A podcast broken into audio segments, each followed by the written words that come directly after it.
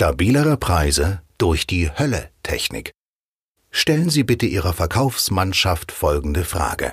Wo liegen die Stärken unserer Firma? Sammeln Sie die Antworten auf dem Flipchart. Sie werden über das Ergebnis erstaunt sein. Ich höre häufig folgende Nennungen, und zwar branchenunabhängig, egal ob ich einen Fertighausproduzenten oder einen Hersteller von Bilderrahmen berate. Und etwas anderes werden Sie von Ihrem Team wahrscheinlich auch nicht hören. Gute Qualität, guter Service, langjährige Erfahrung, kompetente Ansprechpartner, Innovationen, Zuverlässigkeit, gutes Preis-Leistungs-Verhältnis. Ein Unternehmer aus der Klimatechnik fragte mich einmal, denken Sie wirklich, dass die meisten Verkäufer ähnliche Argumente verwenden würden, also ziemlich austauschbare Merkmale? Ich bestätigte ihm diese Tatsache. Daraufhin meinte er, nun gut, dann will ich es aber jetzt mal genau wissen. Könnten Sie mal meine Verkäufer testen, und zwar anonym? Und zusätzlich möchte ich, dass Sie auch meine Wettbewerber testen, ohne dass Sie davon etwas mitbekommen. Gesagt, getan. Die Spannung wuchs, nachdem wir den anonymen Test, den bis heute viele Verkäufer zur Verbesserung ihrer Preisgespräche absolviert haben, vorbereitet, durchgeführt und anschließend ausgewertet hatten, zeigte sich folgendes Ergebnis. 98 Prozent der Argumente waren deckungsgleich. Nicht nur die Verkäufer des Unternehmens aus der Klimabranche, sondern auch deren Kollegen vom Wettbewerb verwendeten, wenn sie mit dem Einwand, sie sind ja viel zu teuer konfrontiert wurden, absolut die gleichen Aussagen. Sehr allgemein gehaltene, austauschbare Argumente, die vielen Kunden von den meisten Verkäufern präsentiert werden. Was denkt sich ein Kunde dann? Mensch, heute waren schon drei Verkäufer für Klimageräte bei mir. Wenn ich nach den Stärken frage, bekomme ich jedes Mal die gleichen Antworten. Also, was bleibt mir übrig? Dann entscheide ich eben nach dem Preis, und der günstigste Anbieter erhält den Zuschlag. Wie schaffen Sie es, dass Ihre Verkäufer nicht nur einen bleibenden, sondern einen einmaligen Eindruck hinterlassen? Wie gelingt es Ihnen, Ihre Verkäufer in die Lage zu versetzen, tatsächlich preisstabiler zu verkaufen.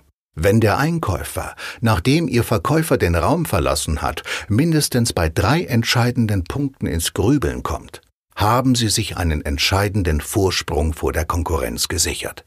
Ich behaupte, wir hören viel zu viele Lulli-Lulli-Argumente, wenn es um Preisverhandlungen geht. Schönwetterargumente heißen deshalb so, weil diese eben nur bei Schönwetter funktionieren. Haben Sie schon einmal einen professionellen Einkäufer erlebt, der tatsächlich von sich aus Schönwetter macht und Ihnen freiwillig entgegenkommt? Der zu Ihnen sagt, ja, wenn ich das nur vorher gewusst hätte, dass Sie einen so guten Service und eine ausgezeichnete Qualität haben, dann hätte ich schon immer bei Ihnen gekauft. Natürlich auch zum hohen Preis. Diese Erwartungshaltung ist illusorisch. Was wir brauchen, sind keine Schönwettermethoden. Wir brauchen die Hölle-Technik. Jetzt werden Sie sagen, er spinnt total, der Kober. Ich kann doch meinem Kunden nicht die Hölle heiß machen. Sollen Sie ja auch gar nicht. Aber denken Sie bitte daran, wenn Sie so wie alle anderen Anbieter argumentieren, kommen Sie nicht weiter. Zumindest werden Sie mit durchschnittlichen Verkaufsmethoden auch nur durchschnittliche Verkaufsergebnisse erzielen. Gehen Sie deshalb bei der Aufbereitung Ihrer Verkaufsargumentation im Preisgespräch bitte folgendermaßen vor orientieren Sie sich am Prinzip einer der erfolgreichsten Organisationen der Welt, die es immerhin schon seit über 2000 Jahren gibt, die Kirche. Wenn Sie überlegen, dass die Kirche nur mit 13 Leuten ursprünglich begonnen hat und heute weltweit aktiv ist, dann ist das doch durchaus eine anerkennenswerte Leistung. Stellen Sie sich einmal vor, diese Organisation hätte während ihrer Aufbauzeiten, als es darum ging, möglichst viele Mitglieder zu gewinnen, zu den potenziellen Interessenten gesagt, also wenn Sie immer schön brav sind und sich an die zehn Gebote halten, also keine Silberlöffel stehlen und auch nicht Ihrer Nachbarin unkeusch über den Gartenzaun zuzwinkern, dann verspreche ich Ihnen, dass Sie in den Himmel kommen. Ist das nicht fantastisch? Naja, sagt sich der potenzielle Interessent, klingt ganz gut, aber was weiß ich, ob es überhaupt ein Leben nach dem Tode gibt? Eines weiß ich aber sicher, es gibt eines davor. Also werde ich lieber noch kein Mitglied bei Ihnen und zwinkere weiterhin meiner Nachbarin zu, wenn es mir gerade danach ist. Diese Methode ist für mich die herkömmliche Schönwetter- oder Himmelmethode. Wenn die Kirche so vorgegangen wäre, hätte sie nie so viele Mitglieder gewonnen. Doch welches Prinzip wendete diese auf klaren Werten aufbauende Religionsgemeinschaft an? Nicht nur Himmel, sondern auch Hölleargumente wurden verwendet. Meiner Meinung nach gilt das Gesetz der Polarität auch und gerade in der Preisargumentation. Sie sehen also, nur mit Himmelargumenten alleine, also durch positive Versprechungen, konnte man noch nie viele Menschen überzeugen.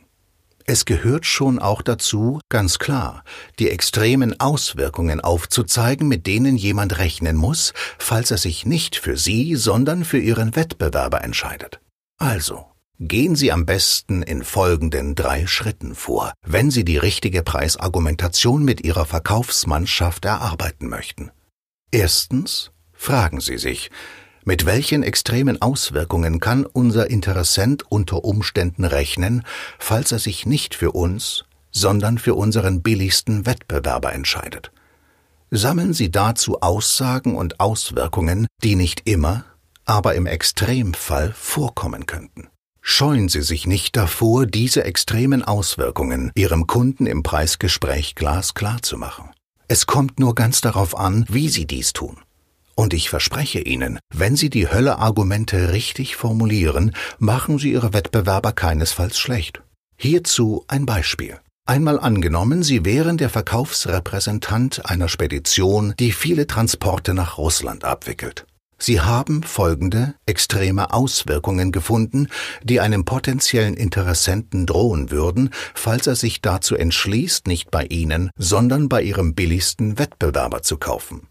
A unpünktliche Lieferung durch Verzögerungen an der Grenze, da kein Speditionsmitarbeiter vor Ort ist, der fließend Russisch spricht und über ein Büro in Grenznähe verfügt. Dadurch kann sich der Aufbau des Messestandes verzögern. B. Im Extremfall kommen Kunden auf die Moskauer Messe und stehen vor dem halbleeren Stand. Nun stellen Sie sich einmal vor, Sie würden Ihrem Kunden, der Sie auf das günstigere Angebot Ihres Wettbewerbers anspricht, Folgendes sagen. Na, wenn Sie sich für diesen Konkurrenten entscheiden, dann kommt Ihr Messestand unter Umständen zu spät. Denn dieser Wettbewerber hat doch kein Büro direkt an der russischen Grenze mit einem Mitarbeiter, der bei Verzögerungen direkt mit den Zöllnern auf Russisch verhandelt. So können Sie natürlich nicht argumentieren. Denn wir wollen selbstverständlich keine Wettbewerber schlecht machen. Wissen Sie, worin der ganze Trick besteht? Verwenden Sie keinesfalls die Aussageform, wenn Sie in der Preisverhandlung die Hölletechnik anwenden. Denn dadurch würden Sie nur Widersprüche beim Kunden provozieren. Machen Sie es wie ein Bauer, dem ich begegnet bin. An einem Sommerabend fahre ich mit meiner Tochter Marie Fahrrad. Wir sehen einen älteren Landwirt, der gerade sein Feld mit einem speziellen Rasenmäher bearbeitet. Wir halten an und ich sage zu ihm, mir gehört eine große Wiese und ich bräuchte jemanden, der diese mit dem Balkenmäher einmal mäht. Wissen Sie, was der Bauer schlitzohrig erwiderte? Er fragte, ja, da wird sich schon noch ein anderer Bauer finden. Denken Sie nicht auch? Das heißt, er sagt nicht, ich mach das auf keinen Fall, weil ich keine Lust oder keine Zeit dazu habe. Nein, er geht automatisch raus aus der Aussage und rein in die Frageform. Sie sollten ihm nacheifern und beim Preisgespräch in Zukunft Höllefragen stellen.